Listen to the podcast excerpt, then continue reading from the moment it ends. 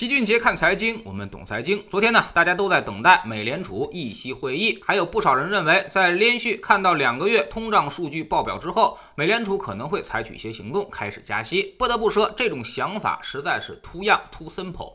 那么昨天晚上美联储到底说了啥呢？首先，美联储主席鲍威尔承认经济在复苏，但前景存在风险，经济复苏还不完全。他还特别提到了就业，这是美联储近期最为关注的指标。其次，关于通胀，反映了基数效应。简单来说，就是去年太低了，所以今年会比较高。再加上短期供应问题，限制了一些行业的活动。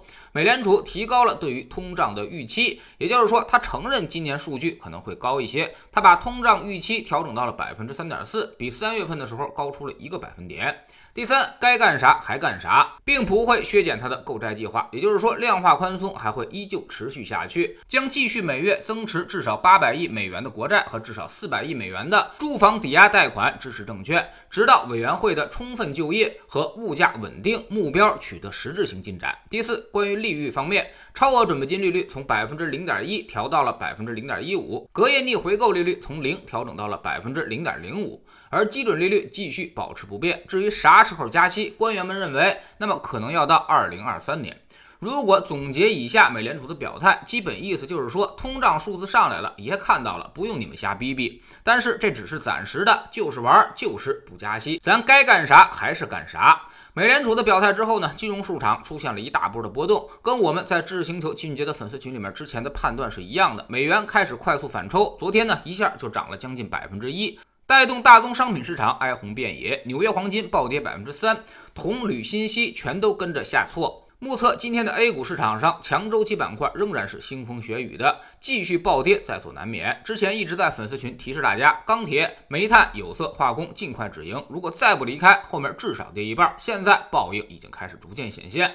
有人问为啥会这样？美联储也没说加息，为啥美元就突然反抽了呢？美元的驱动逻辑其实有两个，一个呢是利率增加美元的内生升息能力。另外一个就是美国的经济状况，汇率其实就是一个国家的标价。美联储承认美国经济正在复苏，而且会继续努力推动美国经济复苏。那么也就是说，经济基础的预期更加强烈了。未来如果美国持续复苏，那么需要钱的地方也就会越来越多，所以美元的预期也就发生了改变。我们如果把美元的历史拉长的话，你会发现历史上美元拉升的时候都是美国经济最好的时候，比如九六年到二零零零年，也比如二零一一年到二零一六年，一边加加息，然后呢经济预期还特别好，往往是美元反弹最快的时候。相反，遇到经济危机或者是经济衰退，然后不断刺激经济的时候，是美元跌得最狠的时候。所以这种基础的认知我们还是要有的。这些东西在知识星球秦俊杰的粉丝群里面，我们之前都已经详细的给大家讲过。那么有人问了，美元后面会怎么波动？会带来哪些的影响和变化？其实美联储这次议息会议虽然没有加息，但是却带来了加息的预期，释放了一个重要的信号。现在经济第一，通胀第二，加息未来才会有，但短期不会。所以美元估计会反抽一段时间，相应的大宗商品会全线下跌，而全球的通胀压力也会随之缓解。人民币升值呢，暂且告一段落，下半年会走出震荡、略带贬值的走势。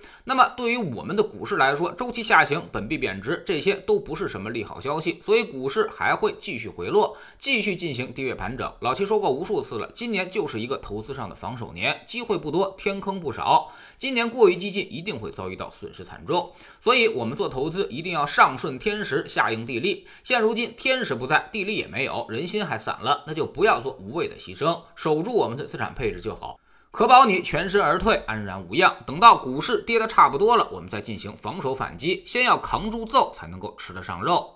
最后，老齐再负责任的强调一下啊，周期尽快退出，不要听某些经济学家瞎说，什么大通胀要来了，买些硬核资产。第一，不会有大通胀，美国也不可能一直给老百姓发钱。第二呢，周期有它自身的规律，短周期上行，长周期下行，压根儿就不可能发生大通胀。下一次大通胀估计要十年以后的时间。